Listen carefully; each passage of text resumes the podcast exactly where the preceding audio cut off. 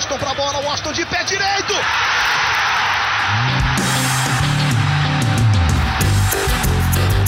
Está entrando no ar o podcast. Sabe de quem? Do Do Flusão, do tricolor das Laranjeiras. É o GE Fluminense.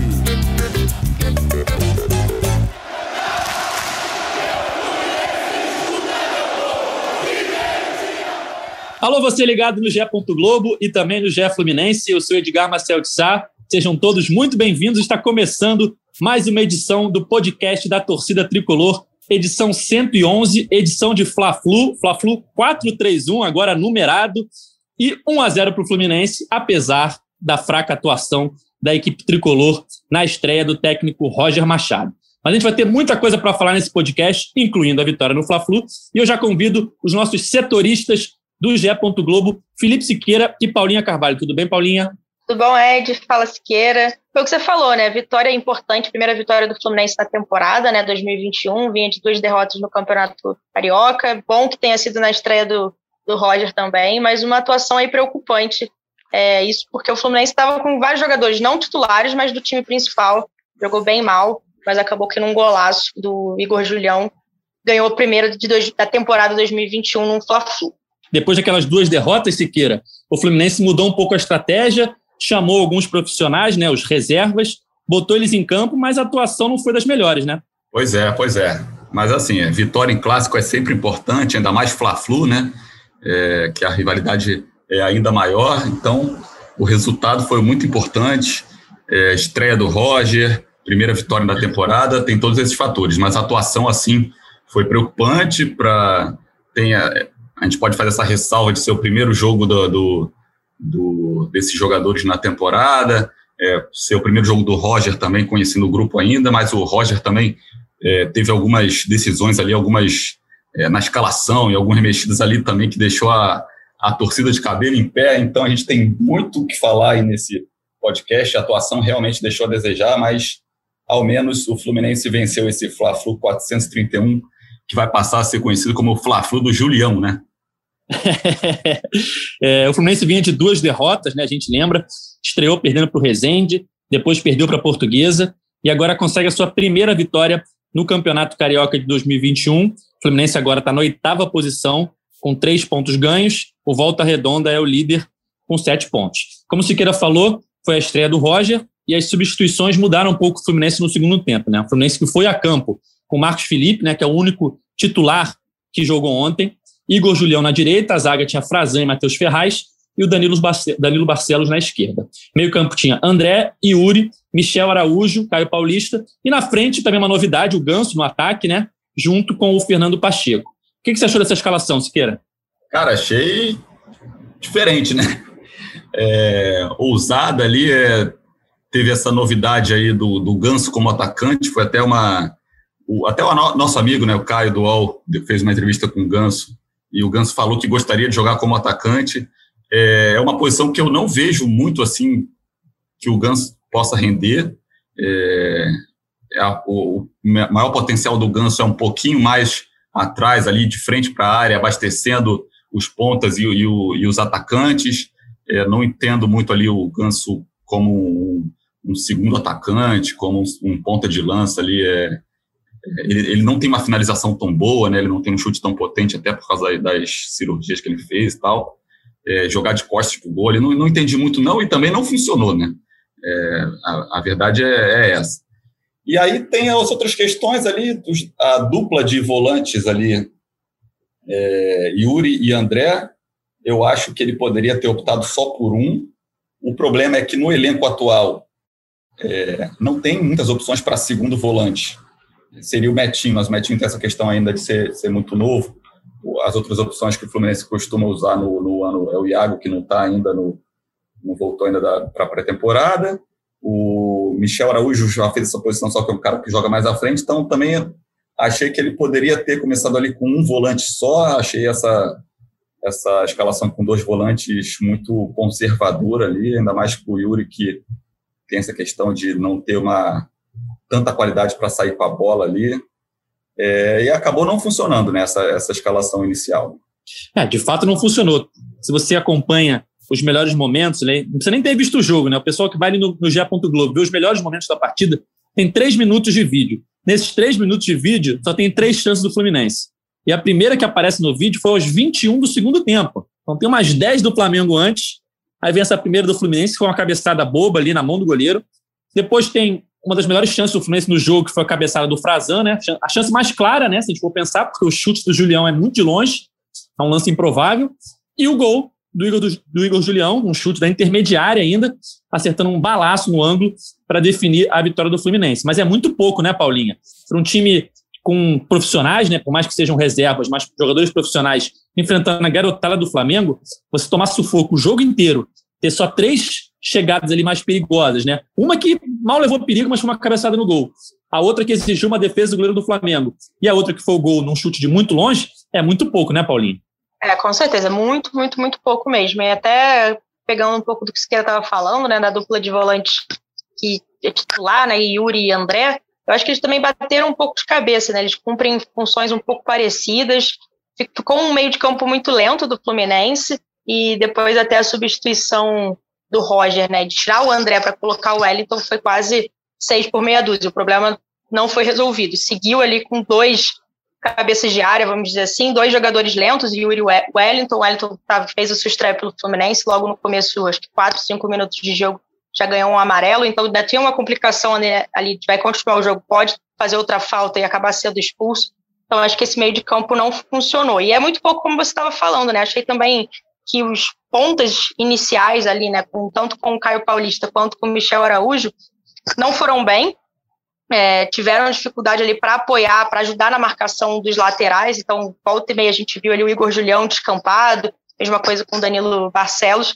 E lá na frente, também pouco, assim, que a gente espera também dos atacantes de ponta, assim, não, pouco ficavam com a bola, a bola batia e voltava. Fluminense tinha muita dificuldade de ficar com a bola e só assistir o Flamengo, a garotada do Flamengo jogar, né? Uma troca de passes ali entre os zagueiros Frazan, Matheus Ferraz, ninguém aproximava. Quando aproximava era mais uma vez passe para o lado, então tentavam aqueles chutões de longe, tentando lançar alguém na frente e a bola só voltava para o Flamengo com facilidade. A, a, real, a real é que o jogo em si foi muito ruim, né? muito fraco mas, assim, a, mesmo com o jogo fraco, o Fluminense ainda conseguiu ser pior que, que o time do Flamengo, principalmente no primeiro tempo. O primeiro tempo do Fluminense foi nulo, o Fluminense não teve chance nenhuma de gol, mal chutou, finalização fraca ali no final do primeiro tempo. É, o Flamengo chegou com perigo algumas vezes. É, no primeiro tempo foi quem criou mais chances, assim. O primeiro tempo do, do Fluminense realmente foi muito, muito fraco.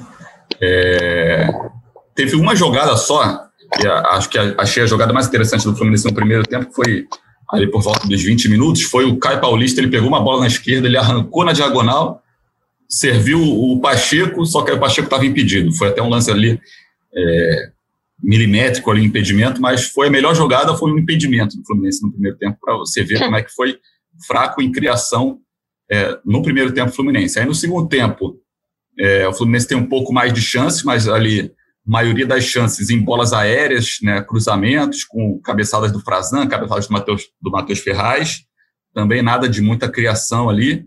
E aí o golaço do Julião. O Flamengo piora no segundo tempo, o Flamengo não cria tanto quanto criou no primeiro tempo. O Fluminense chega só nessas bolas aéreas, mas é, e aí consegue o gol com, com o Julião ali numa, numa roubada de bola ali na, na intermediária. O, o, gol nasce de uma substituição do Roger, né? Por mais que as mudanças não tenham dado tão certo, o gol nasce de uma substituição porque o Julião estava jogando no meio-campo naquele momento, né? A gente lembra aqui que entraram. O Wellington entrou no lugar do André, o John Kennedy entrou no lugar do Ganso, o Kaique entrou no lugar do Pel Paulista, o Gabriel Teixeira entrou no lugar do Pacheco e o Dani Bolt entrou no lugar do Araújo, do Michel Araújo. Dani Bolt entra, vai para a lateral direita e o Julião vai para o meio-campo. Julião que já jogou assim naquele projeto do Fluminense na Eslováquia, no Samorim. Ele jogava no meio-campo lá, pelo menos teve várias atuações no meio-campo na Eslováquia. E aí, nesse momento, nas redes sociais, foi aquele furdunço, né? Todo mundo falando: Julião no meio, o que, que, é isso? Roger ativou a carta Julião, camisa 10. E aí sai o gol do Julião, né, né Siqueira? O que, que você achou das mudanças, Siqueira e Paulinho? O que, que vocês acharam dessas substituições do Roger na estreia dele, né? Não, foi também, é, aí eu não sei se, se parte ali de uma ousadia, de uma conversa ali, eu acho que ele teve conversas breves, né? Pouco tempo que teve com o elenco, entendeu ali que jogadores podem usar mais peça, mas também não sei se também pode ser um, às vezes até falta de tanto conhecimento ali do elenco, mas foram ousadas as substituições ali, é, principalmente essa que, que fez o Juliano para o meio. É, só um ponto ali, quando ele bota o Wellington no, no, no, lugar do André, eu me senti de volta aos anos 90 ali, né? Que o Fluminense fica com dois volantes, nem volante, né? Fica aqueles dois cabeças de área ali, o Wellington e o Yuri. Pesados, né? É, me senti voltando aos anos 90 ali, aqueles 4-2-2-2 do, do futebol brasileiro. Achei. É, não, não gostei muito dessa substituição, não. O André dá uma dinâmica maior ali, tem, é, joga é um pouco mais moderno ali. Até fiquei surpreso, né? Porque o Roger é um cara que tem conceitos modernos. A essa do Julião ali foi surpreendente ali. Eu, acho que ninguém imaginava ele, ele fazer ativar a carta Julião camisa 10.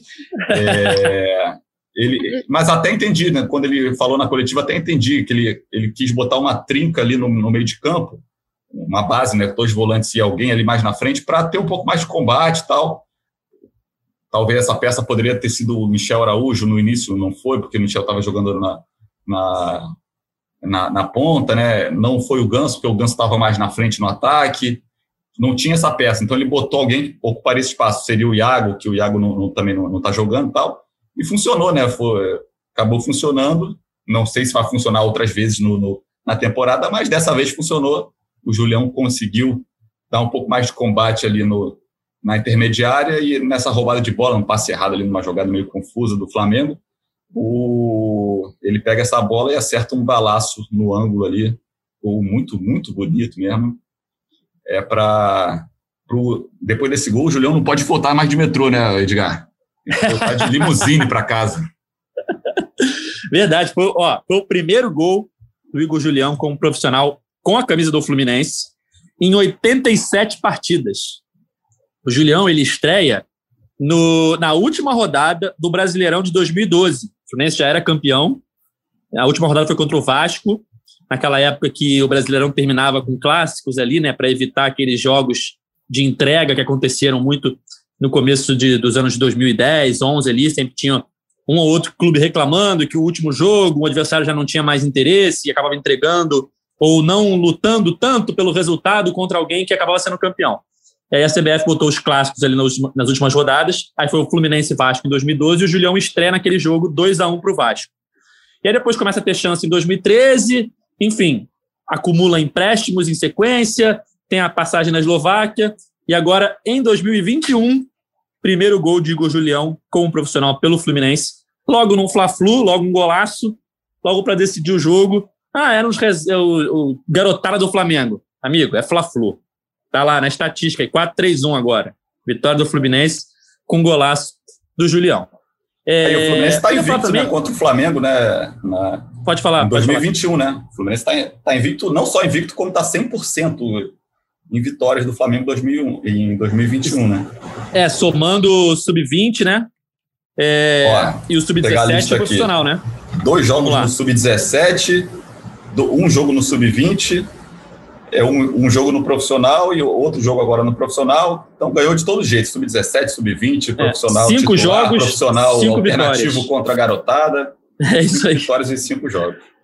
Cinco vitórias do Fluminense contra o Flamengo em 2021. E vocês falaram do, do Wellington. O que vocês acharam da estreia dele? Foi pouco tempo, né? Mas foi o primeiro reforço. É... Teve o Rafael Ribeiro né, na, na, última, na última partida. Mas pensando assim, o Rafael Ribeiro veio para o Sub-23, né? Pensando para o profissional mesmo, foi o primeiro reforço que entrou em campo, mostrou suas credenciais, foi pouco tempo, mas o que vocês acharam da estreia dele, Paulinha? Ah, não achei uma boa estreia, não, sim, sendo sincera, né? Não só pela. Tomou amarelo rapidinho, né? É, tomou é amarelado muito de início ali, e acho, concordo muito com o que você falou, né? Assim, parecia que a gente estava voltando ao tempo aí do futebol, é jogador pesado, assim, não é um jogador tão moderno. É, acho que tem umas características mais próximas, assim, do Yuri, que não, não fez uma temporada boa, né, em 2020 pela, com a camisa do Fluminense. Vamos ver, né? Óbvio, ele vai jogar também depois com o Iago, pode jogar com o Martinelli, pode ser que mude completamente e ajude o Fluminense. Mas não foi, não foi uma atuação que chamou a atenção ainda é muito precoce para falar, né? Ele entra no segundo tempo, é só um jogo, ele também tá, não jogava desde o início do, do, ele não jogava desde o final do ano passado, né? ele acabou sendo é, dispensado, né, liberado pelo Atlético Paranaense, vinha treinando, estava fisicamente bem, mas jogar, o ritmo de jogo é completamente diferente. Então vamos ver ao longo da temporada como ele vai ser utilizado e como ele vai é, performar em campo. Performar, falei, lembrei até do Daíra agora. mas é, achei, não achei uma estreia tão, tão convincente. O Wellington porque é um cara já mais, mais cascudo, mais experiente, vamos ver como ele atua com a camisa do Fluminense. Falando ainda de, de outros jogadores, um, né, que a gente sentia que vários estavam com ritmo de jogo, um pouco ritmo de jogo, né? Achei que o Michel Araújo também é, sentiu muito assim esse tempo parado, é, ele não vinha sendo titular ali no finalzinho com o Flu, depois também teve os dias de folga. Achei que faltou um pouco de ritmo de jogo. O Michel Araújo pode ser um cara que eu gosto, é um cara que pode ser muito bem aproveitado. E também falando lá do, do Ganso, né? O Siqueira já comentou do Ganso. Curioso, né? Ele deu essa entrevista falando que quer jogar de segundo, de segundo atacante também, mas eu não enxergo ele como como um atacante, vamos ver, né, como ele vai fazer, como o Roger vai aproveitar, como se ele teve essa conversa com o Roger ou não. Mas acho que o melhor do Ganso ali é o passe refinado dele, então jogar de frente pro gol, próximo dos companheiros ali, abastecendo a galera. Eu não consigo ver ele jogando de costas. É, até por movimentação, assim, né? A gente sempre também fala um pouquinho do Ganso, que falta um pouquinho de movimentação para ele. Vamos ver como vai ser o Ganso versão, é, como é que a gente falou do, do Julião, né? A carta, camisa 10 do Julião, como vai ser a carta ativada aí do, do Ganso atacante. Ganso no ataque.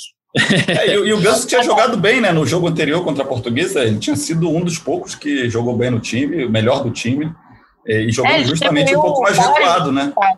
Exato, garçom mesmo, né? É, Exato. deu aquela, aquele passe pro, pro Samuel e tal, e não entendi, ele jogando mais à frente. Eu gostava muito do Ganso na época da na era de Nis, assim, né? Jogava ali uhum. quase como um segundo volante, assim. Ele, o Fluminense, ele deu só uma assistência, mas não foi nem culpa dele, tadinho, porque ele distribuiu vários passes. Na época, os atacantes do Fluminense desperdiçaram Nossa. muitas, muitas chances. Mas vamos ver como ele vai ser, como ele vai ser aproveitado, assim, né? Achei que o Roger inventou um pouquinho, mas talvez pelo tempo, pouco tempo que ele tinha, e talvez assim, talvez ele quis inventar mesmo e falar, cara, quais são os testes, as opções aqui que eu tenho já pensando também na, nas outras competições, principalmente a Libertadores. Até porque esses jogadores, a maioria, tendem a ser reserva, pelo menos no início, né, do, da, quando começa a Libertadores, enfim. Então, talvez assim, ah, como é que eu posso modificar um jogo lá na frente? Não sei, já é uma hipótese minha aqui que eu tô, uma, algo que tô pensando a mais. Mas porque eu achei que ele inventou bastante mesmo ontem, tá? É, quanto ao Wellington, também não curti muito a, estreia dele, não. É, esse, toma, ele toma um cartão ali, uma chegada ali no, início do segundo tempo, já fica amarelado desde o início, aí já compromete um pouco ali, ele já tem que tirar o pé, mas é, tem essa ressalva, assim, tipo, ele está muito tempo sem jogar, ele, ele, saiu, ele não renovou com o Atlético Paranaense, então ficou já já no final do ano ele já ficou fora do, dos jogos do Atlético Paranaense, então está muito tempo sem jogar, tem essa questão da, da falta de ritmo, é, estreia também, não está entrosado com os companheiros, tem todas essas, essas questões. Acho que ele pode ser um jogador bastante útil para o Fluminense, ele numa função de primeiro volante, eu enxergo ele até com, com um potencial maior do que o Yuri ali, se o Fluminense for jogar mais com o primeiro volante mais preso ali, acho que ele, ele pode até fazer essa função de primeiro volante mais preso, até mais moderno ali, com, com uma saída de bola de mais qualidade, é, acho que ainda dá, acho que pode ser útil para o Fluminense. A galera acho que não precisa ficar muito ainda preocupada ali com o que ele apresentou, não. Acho que ele tem, tem tudo para crescer ainda no, na temporada com o Roger. Mas é, essa, primeira, essa primeira impressão não, não foi realmente das melhores, não. E, é, falando, pode falar, pode, pode falar. Estava vendo que, coincidentemente, o último jogo dele tinha sido contra o Fluminense, ainda com a camisa do Atlético Paranaense. Foi até o último jogo do Odair, o Fluminense jogou muito bem esse jogo, venceu de 3 a 1 5 de dezembro. A gente está falando em janeiro, três meses o, que não atuava. Ele, na época, pelo que eu estou vendo aqui, jogou só 39 minutos. Eu acho que depois que o Thiago Heleno é, é expulso, é, o Atlético Paranaense muda ali e o Wellington é um jogador que já tinha amarelo e acaba saindo. Então, muito tempo sem jogar, de fato, compromete bastante questão de ritmo, né? A falar de, falar de invenções também, é, no primeiro tempo, eu esqueci até de falar quando a gente falou de escalação, era, não tinha centroavante, né? Era o Pacheco um pouco mais à frente ali, também não entendi, mas tinha John Kennedy, tem Samuel, até achei que ele ia botar o Caio Paulista, que é um pouco maior ali no, no de referência uhum. na área, mas e aí o Pacheco, que é mais velocista ali, ficou como o jogador mais avançado, um falso 9, alguma coisa do tipo, e também não funcionou. Outra coisa que não funcionou dessas, desses experimentos do, do Roger. É, não deu nada certo no primeiro tempo, né? E falando do Wellington, me lembrei de um outro assunto aqui que repercutiu bastante no Fluminense essa semana, foi o retorno do Hudson, né? O Hudson que defendeu o Fluminense dois, na temporada 2020, é, voltou para o São Paulo porque tinha contrato lá, mas como não vai ficar no São Paulo, está de volta ao Fluminense e repercutiu muito nas redes sociais, aí a torcida reclamando, né? Tem muita gente que contesta o Hudson é, pelo que ele apresentou na última temporada e pela questão financeira. O que, vocês acharam desse retorno do Hudson? É, ainda mais depois da contratação do Wellington, né? Então, o, o Hudson é, foi uma questão até que o, o Thiago Lima, o Noel, é, trouxe de, de apuração também, era uma promessa que o Fluminense tinha, depois até o Angione falou numa entrevista para a Rádio Globo, confirmou isso, que era uma promessa que o Fluminense tinha com ele até do ano passado ali, não sei até se foi mais no início da contratação, de se ele não fosse aproveitado no São Paulo no, no ano seguinte, ele continuaria no Fluminense. Então, é, foi mais cumprir a, a promessa ali do que o, que o Fluminense teve ali de, de, de ele continuar a questão, eu, a torcida pega muito no pé do Hudson. Eu acho que o Hudson ele não é tão ruim quanto a torcida pinta ele, mas também não é tão bom para ganhar o que ele ganha no Fluminense. Acho que a maior questão do Hudson é o custo-benefício muito alto, poderia esse dinheiro ser investido numa peça de melhor qualidade. Mas ali, se ele fosse um jogador mais barato, eu acho que eles agregaria ao Fluminense, porque é como a gente até falou, ele faz uma função de segundo volante que o Fluminense nem tem tantas peças assim. Quem, quem joga de primeiro volante, que estava jogando de primeiro volante no final do, da reta passada, era, era o Martinelli, não era o Yuri, o Hudson, o Iago, é, era o Martinelli. Então, a, a, função de segundo volante ali, quem pode cumprir é o Hudson, o André é, faz esse primeiro volante também, aí poderia soltar o Martinelli para segundo tal, mas o Fluminense não tem tantas peças ali para esse setor, não. O Yuri é primeiro volante, o Wellington é primeiro volante, o, como falei, o André. Então, é, a questão é mais custo-benefício, que não, não, vale, não vale tanto a pena, do que é, ser útil ou, ou não. É, e o, o, Samuel Xavier, que é outro reforço contratado, né, que, que pegou Covid logo depois de ser anunciado. É, pelas minhas contas aqui, amanhã completa uns 10 dias, né? Estava olhando aqui as matérias da, do anúncio que ele estava com Covid foi no dia 6 de março. Hoje é dia 15, então dia 16. É, uhum. Amanhã completa 10 dias, né, Paulinho? E, Exato, acho que é isso mesmo. E aí e ele. Gente... Pode falar, Paulinho. Pode falar. Ah, não, pode falar, desculpa. Não, aí ele volta a treinar, né? Ou pelo menos volta a treinar com o elenco. E tendo um tempinho aí, talvez apareça contra o Bangu. Ou na rodada seguinte esteja à disposição, né, Paulinho? É, exato. Assim, um, um palpite, né? Ele volta dia 16, terça-feira, até quando junto com, com do elenco, né, que jogou agora no quarta, final de semana quarta. se reapresenta. Volta quarta, todo mundo. É, ele volta terça e o elenco volta quarta. É, eu acredito que ele volte terça, porque ele estava na lista dos jogadores que seriam integrados anteriormente, né? Então, por isso que eu acho que ele volta já amanhã, na terça-feira, e o grupo principal, não que ele não faça parte do grupo principal, né, mas tanto ele quanto o Wellington são os reforços que foram integrados ao, ao Sub-23, ele não por conta da Covid. Então, acredito que ele volte na terça e o grupo principal se representa na quarta. Na quarta. Vamos, ver como, vamos ver como ele vai estar para o jogo contra o Bangu, né? Também o jogador está um tempinho parado aí, ainda mais com a Covid, não sei se ele já vai estar à disposição é. do Roger. Mas se não, acredito eu no, no próximo, no outro final de semana. Eu até vou ver contra quem é o jogo.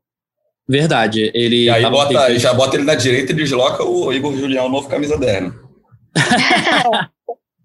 Foi como você falou, né? Ele não vai poder mais voltar de metrô. Agora é pegar um carro famoso aí, um carro daqueles de jogador. E de metrô, como ele voltou naquele. Foi, foi 2018? Ixi, 2018. Última rodada do Brasileirão 2018, Fluminense e América Mineiro. Aquele jogo ah, foi de 1 a 0 Júlio César pegou gol, pênalti. Isso, gol do Richard, Júlio César pegou pênalti, Julião foi titular naquele jogo. E depois ele viralizou uma foto dele no metrô, voltando para casa. A gente até fez uma materinha com ele sobre esse assunto aí. Ele falou que precisava esparecer, arejar a cabeça.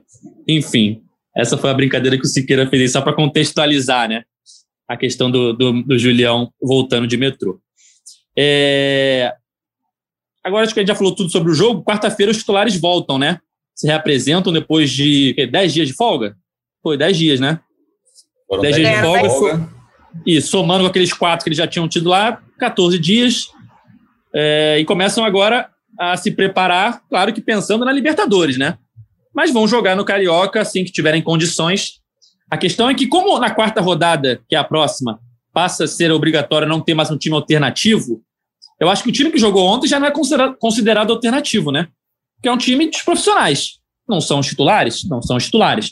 Mas não é a garotada, né? É completamente diferente do time das duas primeiras rodadas. Então, eu acho que os é. profissionais é. vão demorar ainda um pouquinho para entrar, né, Siqueira? É, também acredito que o time, mesmo sendo reserva, não pode ser considerado é, essa regra aí que, que a Ferg inventou. Ali. Não para esse ano já tem essa regra há um tempo, mas é, é a equipe profissional do Fluminense. É, é isso. Eles voltam, eles voltam quarta, não sei se já vão para o jogo contra o Bangu, acredito que não. Ah, não. Muito em não, cima. não vão não. É, mas acho importante também eles ele já voltarem também o quanto antes para também pegar ritmo de jogo, para não chegar também na, na, na, Libertadores sem muito entrosamento, sem ritmo.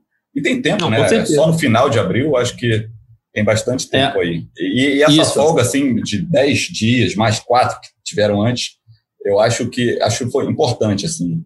Foi uma temporada muito desgastante, com muitos jogos um em cima do outro, por causa do calendário mais apertado o Fluminense fez uma campanha no brasileiro acima do, da expectativa e os jogadores mereciam, até como a expressão que o Roger usou na entrevista, zerar, é, tanto fisicamente ali como psicologicamente, sabe, mentalmente, aquela, aquela adrenalina ali para recomeçar, para ter energia para segurar outra temporada que vai ser desgastante também, por causa do, do intervalo pequeno. Então, acho que foi importante, galera. Pô, mas Libertadores vindo aí, de, dar folga de 10 dias para a galera, acho, acho, importante sim para a galera dar uma reiniciada ali no sistema.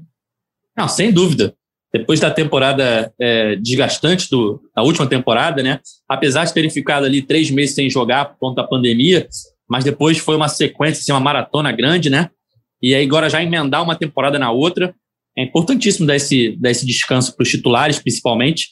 Dez dias. E eles voltam na quarta-feira e já tem jogo no sábado. Então, na quarta-feira, com certeza, é, é tipo retorno de férias, né?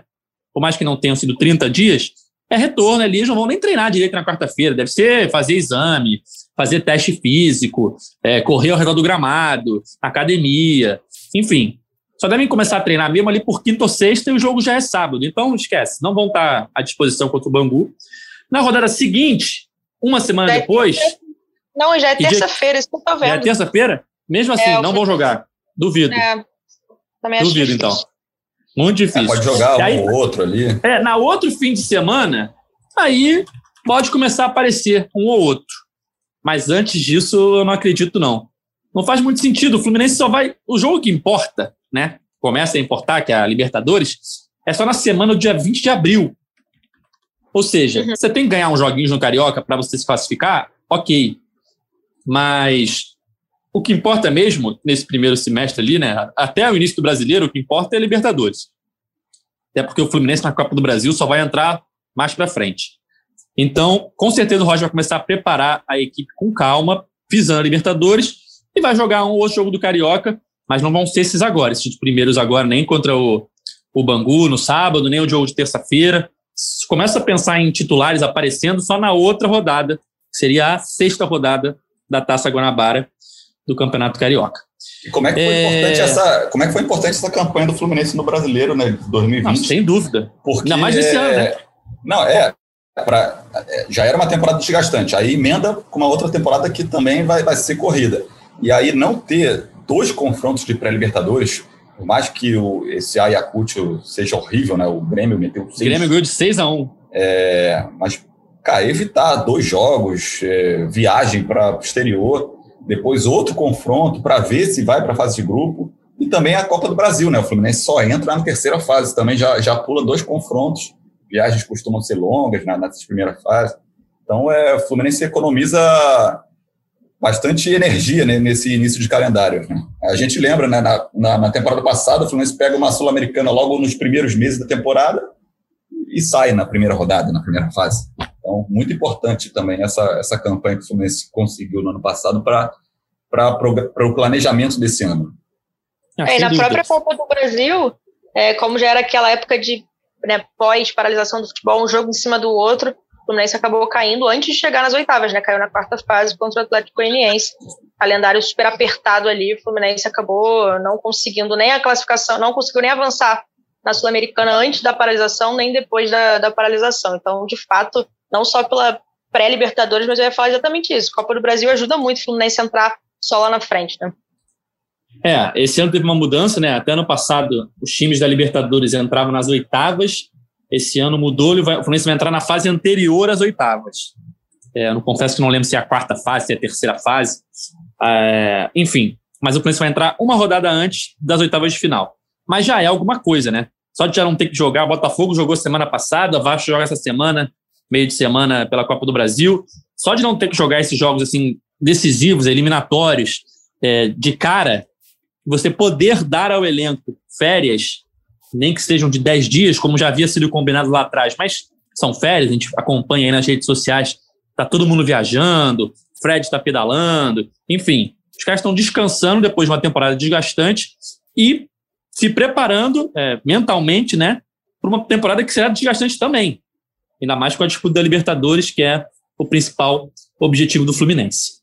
É, eu queria falar um pouquinho do, da final do, do Campeonato Brasileiro Feminino Sub-18. O Fluminense disputou a primeira partida contra o Internacional nesse sábado agora, ganhou por 2 a 1 gols da Sabrina e da Lara Dantas. E a próxima partida, Paulinha, é sábado que vem, né? Decidindo o título, o joga pelo empate. Exatamente. É, até a gente estava comentando, né, antes de começar o podcast, que esse regulamento é um pouco louco, assim, porque o Fluminense venceu por 2 a 1 mas agora pode perder, entre aspas, qualquer resultado entre aspas, não, pode perder qualquer resultado que o Fluminense leva o jogo para a decisão de pênalti, só que o Fluminense vai tentar ou empatar ou a vitória para já conseguir o título tempo regulamentar. Mas esse gol da Lara Dantas, né, a camisa 10 aí do Flu, aconteceu no finalzinho, o jogo com Laranjeiras, aos 43, 44 ali do segundo tempo. Então, um gol importantíssimo. Ela que é um dos destaques, né? A gente fez até uma, uma matéria antes para a final, com a presença do time feminino. A Renata Mendonça conversou bastante também como o Fluminense jogava, próprio que ficar de olho no time do Internacional. O Inter que tinha uma das melhores campanhas é, ao longo desse campeonato brasileiro, então vitória importante e a Lara Dantas aí um gol importantíssimo, colocando o Fluminense próximo desse título inédito aí. Então, torcer para as guerreirinhas do Flu aí no, no, sábado, mas jogo difícil, né? Porque, enfim, pô, o Inter pode sim também vencer de 1 a 0 2, sei lá qual, qual placar e levar o jogo para os pênaltis, e pênalti é sempre mais complicado. Mas Fluminense tem muitas meninas que são muito legal, muito legal da gente ver jogar, assim, né? A Luane, a Lara Dantas, a Luísa, a Tarsane lá atrás. Esse time do Sub-18 do Fluminense é bastante promissor. Uma coisa bacana é que as categorias de base do time feminino do Fluminense é, são muito próximas, assim, digamos assim. A técnica, né, a Thais que é do time principal, o auxiliar dela treina o time 18. Aí o auxiliar do time 18 treina o Sub-16. Então, eles estão sempre com muito contato aí com todas as meninas, acho que tem ajudado bastante nesse. ajudou bastante nessa campanha bem legal do Flu até a final do, do Brasileirão. Foi como a Paulinha falou, né? O regulamento ele é um pouco diferente do que a gente está acostumado. Por exemplo, na semifinal, é, entre Inter e São Paulo, o São Paulo ganhou de 3 a 1 no primeiro jogo. E o Inter ganhou o segundo jogo por um gol de diferença. Lembra se foi 1 a 0 2 a 1 e mesmo assim foi para os pênaltis. Então não tem o saldo de gols no confronto eliminatório. É, como esse, aí o que torna esse gol da Lara no finalzinho mais importante ainda, porque agora o Fluminense, durante os 90 minutos, não tem como ser derrotado. Assim, ele, não, ele não perde o título nos 90 minutos, de jeito nenhum. Se o Fluminense ganhar o jogo, ele é campeão. Se o Fluminense empatar o jogo, ele é campeão. Se o Fluminense perder, por qualquer placar, pode ser 20 a 0 para o Inter, vai para os pênaltis. Então, ou seja, esse gol da Lara foi importantíssimo, né, Paulinha? Foi no finalzinho ali, uma cobrança de falta lateral, ela jogou na área, aquela cobrança que passa por todo mundo e entra. O Fluminense tomou um gol assim do Danilo Barcelos, numa final de Taça Guanabara, aí, não sei se foi ano passado ou ano retrasado. Acho que foi 2018. Acho que foi 2018, foi? verdade. 2018. É, enfim, a Lara cruzou a bola para a área, passou por todo mundo, a goleira ficou indecisa, entrou no cantinho. Um gol decisivo ali, importantíssimo, que dá essa chance do Fluminense no jogo do próximo sábado, às 10 horas, novamente com, trans, com transmissão do Sport TV. É, jogo lá em Porto Alegre, dá chance ao Fluminense de pelo menos levar para os pênaltis, né, Paulinho? Esse regulamento maluco aí.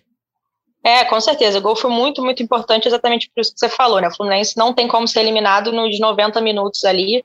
É, dá outra confiança também. O Fluminense, se sofrer um gol, é, sofrer três gols, sabe que ainda tem chance. Então, bem importante. E foi bem legal que esse gol tenha sido da Lara, apesar de ter sido um gol engraçado, né? Exatamente por isso, como foi o Danilo Barcelos, bola aqui que engana todo mundo e acaba entrando. A Lara é um dos destaques do Flu nesse campeonato. Se, talvez até o destaque principal. Tá jogando demais a camisa 10 do Fluminense, esse Vitor. É, e quem quiser, a gente fez uma materinha é, para o Globo Esporte da TV, passou na sexta-feira, com a Luísa Travassos, contando um pouquinho da história dela. Ela que tem só 16 anos, ela que viralizou depois da semifinal, né? Fez um golaço contra o Santos na Vila Belmiro, se emocionou muito, lembrando que é torcedora do Fluminense. Tem um videozinho dela na internet em 2012, é, narrando o gol do título do, do tetracampeonato do Fluminense, ela pequenininha, com oito anos, mostrando que é tricolor de coração mesmo, desde a infância. A gente fez uma matéria muito legal com ela para apresentar esse primeiro jogo da final. Quem não viu, é só ir lá no Globoplay e procurar lá por Luísa Travassos, Fluminense, enfim. Não é difícil achar. É, tem a matéria também que a Paulinha falou da apresentação do jogo. Acho que tem um vídeo lá, não tem, Paulinha? O vídeo da Luísa? Tem sim, tem sim. A gente tem botou o vídeo da Luísa. GE, isso aí. Isso, é só entrar então no ge.globo barra Fluminense, tem essa matéria lá e você sabe um pouquinho mais, fica sabendo um pouquinho mais da história da Luísa, que é um dos grandes destaques desse time sub-18 do Fluminense, que vai lutar pelo Campeonato Brasileiro no próximo sábado pelo título Fluminense esse ano, né? Esse ano não, na última temporada foi campeão brasileiro sub-17 no masculino e agora pode ganhar também o brasileiro sub-18 no feminino. Se no profissional o Fluminense ainda não conseguiu grandes resultados, né, no futebol feminino, na base está vindo muito bem. As meninas treinam lá em Xerém também. E quem sabe no futuro o Fluminense vai ter uma boa é, safra né, de jogadoras para o profissional para conquistar bons resultados também na categoria principal. Enfim, galera, é isso. Vamos chegando ao fim do podcast 111 do GE Fluminense. Sempre lembrando que você pode ouvir o nosso podcast nas principais plataformas de áudio, na que você preferir, quando estiver indo para casa, quando estiver malhando, quando estiver correndo, você escolhe. Pode acompanhar nossos podcasts que acontecem sempre depois da rodada, sempre depois de um jogo do Fluminense, a gente está aqui para comentar sobre o jogo e sobre os principais assuntos envolvendo o tricolor na semana.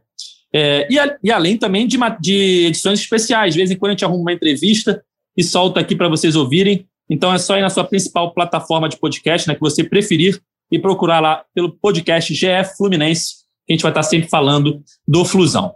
É, nosso próximo encontro está marcado para segunda-feira que vem, já que o Fluminense enfrenta o Bangu no sábado, às 9h05, pela quarta rodada do Campeonato Carioca. Se tiver uma entrevistinha aí no meio, a gente avisa e volta antes. Mas encontro marcado é na próxima segunda-feira para falar um pouquinho mais de Fluminense e Bangu. É isso, galera. Chegando ao fim, agradecendo aí a Paulinha, ao Siqueira. Valeu, galera. Valeu, valeu, valeu Ed.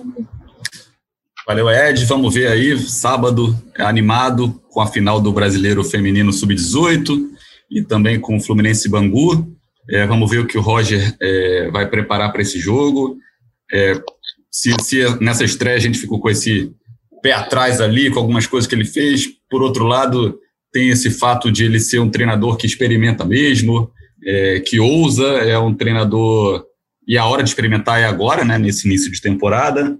Então, acredito aí que, que ele possa fazer sucesso no comando do Fluminense. E segunda-feira a gente está de volta aí para falar, vamos torcendo aí para falar do título do Brasileiro Feminino Sub-18 e de uma vitória aí contra o Bangu. Esse jogo contra o Bangu não tem lugar definido ainda, né? Estava olhando aqui na, na, tabela, Tá ainda estava como indefinido, é. É. Mas o jogo é 9 e 5 da noite. Ou 9 seja. E 5. 9 e 5. Detalhe, 9 e 5. Não é 9 horas, não.